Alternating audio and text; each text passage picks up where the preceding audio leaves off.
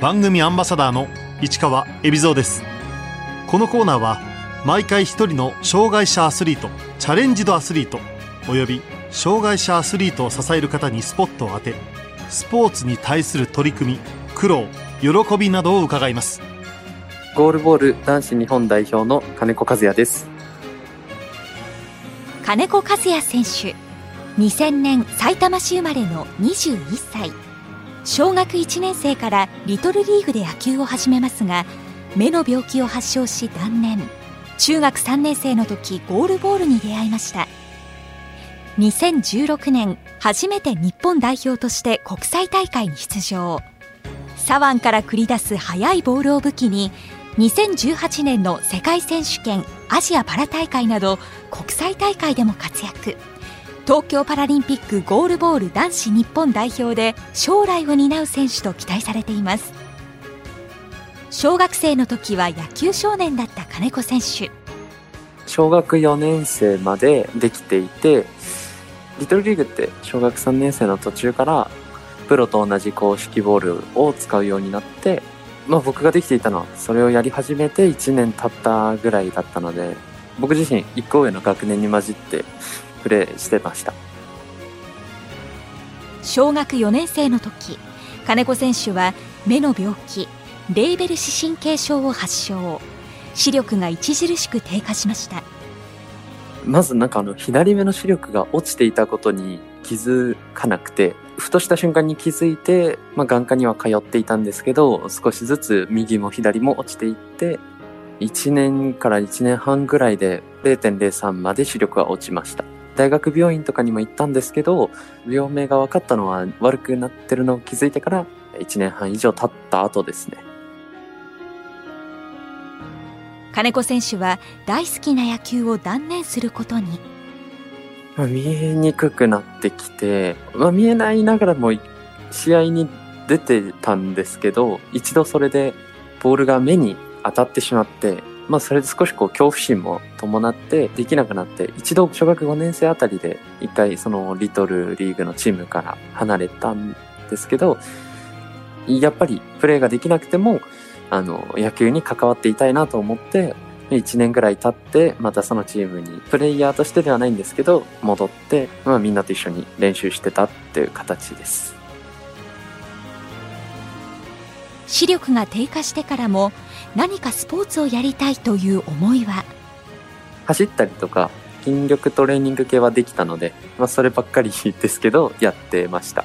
まあ視力が落ちる前なんですけど、まあサッカーをやってみて、まあ野球の方をずっとやってたいなと思ってサッカーをやめて、で視力が落ちてから一度その空手を一回やったんですけど、ぐっと来なくて、1年ぐらいでやめてしまった感じですね。視力に関係なくできるスポーツはないだろうか。そんな時に出会ったのがゴールボールでした。埼玉県にある埼玉県障害者交流センターというところに母と見学に行かせていただいて、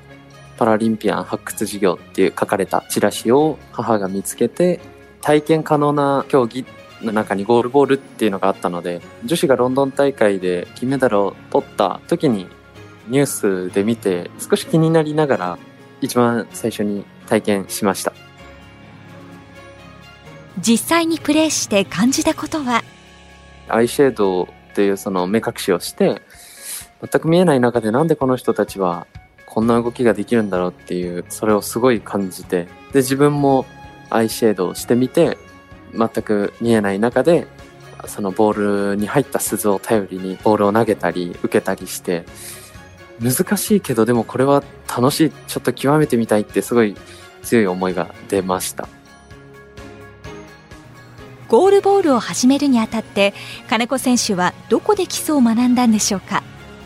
発掘イベントに男子の代表選手が、えー、デモゲームとかあと指導者として、えー、来られていてその当時の男子の監督さんに、まあ、僕が左利きだったということと、えもともと野球やっててちょっとこう、えー、運動神経が、まあ、そこそこ良かったっていうのがあってそのまんまあの代表の育成選手として呼ばれたので僕は男子代表の育成選手としてすぐ合宿参加っていう形でした。所沢市にある、あの、国立障害者リハビリテーションセンターの体育館だったり、あとはどこかの盲学校の体育館だったりとか、そういった感じです。アイシェードという目隠しをしてボールの中に入っている鈴の音を頼りに相手の陣地めがけて投げ合うゴールボール初めてプレーした時ボールの位置はすぐに分かったんでしょうか？わからなかったです。あの、鳴ってるのは分かったんですけど、それがどこに来るのかとか、自分の方に来ると分かっても、自分に対して左なのか右なのか、細かいところまでは分からなかったです、最初は。相手がどこでボールを持ってるかっていうのは、だいたい半年ぐらい経って、ほとんど正確にというか、分かるぐらいにはなってきました。金子選手は左利きです野球をやっていた時も左投げでしたがゴールボールでサウスポーの利点は？右投げの選手と、えーまず回転の、方向が少し違ったりとか、あと、下から投げる競技なので、相手から見て、足の右側からボールが出てくるのか、左側からボールが出てくるのかで、やっぱり音の聞こえ方っていうのは大きく違いますし、左投げのボールは嫌に感じるのかなと思います。その左腕から繰り出すボールはスピードが速いと評価されています自分でも速さには自信があるんでしょうか？自信はあります。自分、僕だけが特別速いっていうの、っていうわけではないんですけど、やっぱ左投げが速いボールを投げるってなかなか世界では少ないので、左投げの中で数えれば世界では上位に行くんじゃないかなとは思ってます。代表合宿に参加し始めてから2年ほど経った2016年。初めて日本代表に選ばれた高校の夏休み。スウェーデンで行われた大会へ遠征しました。得点を決め勝利にも貢献した金子選手。初めての国際大会で得たものは？実際に、試合をしてるときは、あまりそういうのは考えられなくて、とにかく必死で、もう来たボールを一生懸命止め、がむしゃらに止めて、えー自分が投げるってなったら、とにかくその相手の弱いところだったり、自分の投げ得意なコースだったりを、一生懸命投げて、で終わった後は、まあでもやっぱり、スタッフとかコーチの方にすごいこう、あの、よくやったぞとか言っていただけたのはすごい嬉しかったですし、反対にもっともっと練習したいなとは思いました。2018年6月金子選手はスウェーデンで行われた世界選手権に出場この大会は男子日本代表にとって自力での東京パラリンピック出場がかかっていましたこの世界選手権で、えー上位、えー3位までに入ると、パラリンピックの出場権が、えー獲得できるという大会でした。開催国として、えー日本はもともと出れることにはなっていたんですけど、やっぱり自分たちの力で勝ち取りに行こうという話だったので参加しました。結果は9位と悔しい結果に終わりましたが世界選手権で見えた課題は？と僕はレフトで出て、本当にディフェンス一つ、オフェンス一つとっても、まだまだ足りないなっていうのはすごい思ったんですけど、世界選手権という舞台で試合ができたことと、それで、まあ、自分が本来立ちたかった、えー決勝の試合を見て、目指すべきものが明確になったというか、まあ大きな収穫だったんじゃないかなと思います。大柄な海外の選手と直接戦えたのも大きな経験になりましたやっぱりそれこそドイツだったりブラジルだったりと比べると、うん、ボールの速さとか重さとか一つとっても全然足りなくてでまたその速いボールいいボールが自分たちの体の手の先だったり足の取りづらい部分だったりにすごいズバズバくるので、まあ、そこのいいボールをかつコントロールよく打つっていうスキルが、まあ、足りなかったなと思います。かつてパラリンピックで金メダルを獲得したゴールボール女子日本代表は手堅い守備を武器にしていますが男子代表の特徴は？まあ、近年その男子選手自体の個の攻撃力っていうのがすごいぐんぐん上がってきている分、男子もディフェンシブなんじゃないかなと思います。ただ、やっぱり男子ならではの荒々しさというか、アグレッシブさがあると思うので、その、特に日本の男子は仲間とのコンビネーションで、ボールを持ってない選手が、ボールを持っているふりをして、えー、助走したりとか、コンビネーションも使えるので、そういったそのアグレッシブさが武器だと思います。金子選手は主にレフトのポジションです。守備だけでなく点を取る役割も期待されています。ウイング選手、そのレフトとライトの選手に関しては、やっぱり点を取る役割があるので、攻撃力って意味では、自分はやっぱり人と大きく違うものを一つ持ってるので、そこで攻撃力、点を取れる選手であり続ける必要は絶対あると思います。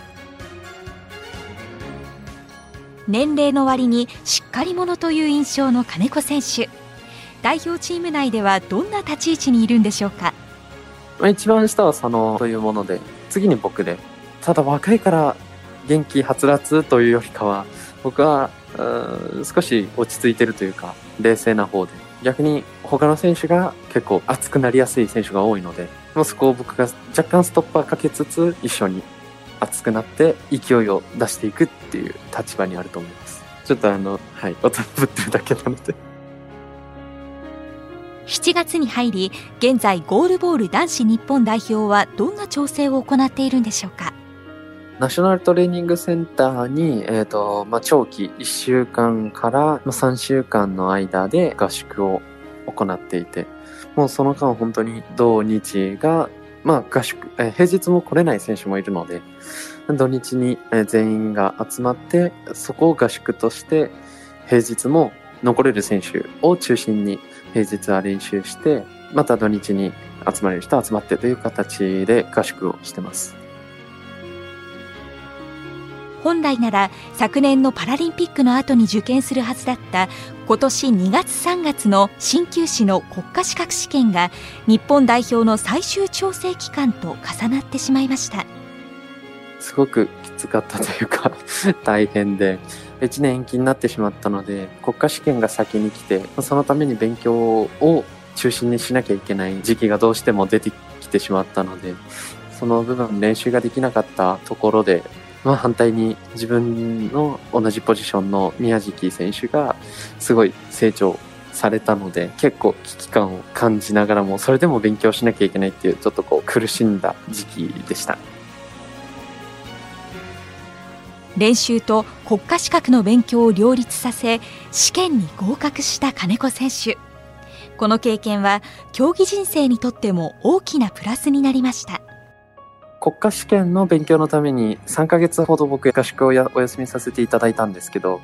その休みに入る前にちょっと怪我が僕自身多くて、え腰だったり肩の不調が多かったんですけど、まあ、その休みに入って完全に解消して戻ってきてもその故障してた部位も全く痛みも出てないので、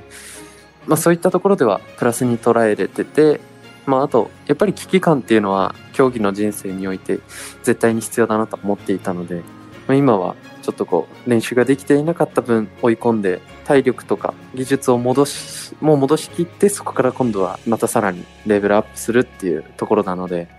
ここに来てすごい飛躍しているんじゃないかなと思ってます。現在は代表メンバー間でどんなふうに調整を行っているんでしょう？この後パラリンピックの開会式まで、えー、合宿を行いつつ、えっと、他国がどんどんとこう日本に入ってくるので、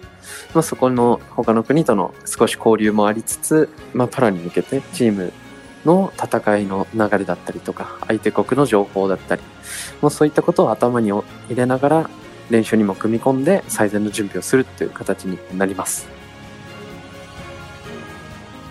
金子選手に東京パラリンピックへの抱負を伺いました。日本ゴールボールの男子チームは、えー、東京パラリンピックが初めてのパラ出場ということになるんですけれども現状どの他の国に比べてもすごい、えー、準備ができているんじゃないかなと、えー、思ってるので、そういった部分を強みにして、で、チーム一丸となって、えー、男女ともにゴールボール、えー、金メダルを取れるように練習していますので、応援してくださると、えー、すごく嬉しいです。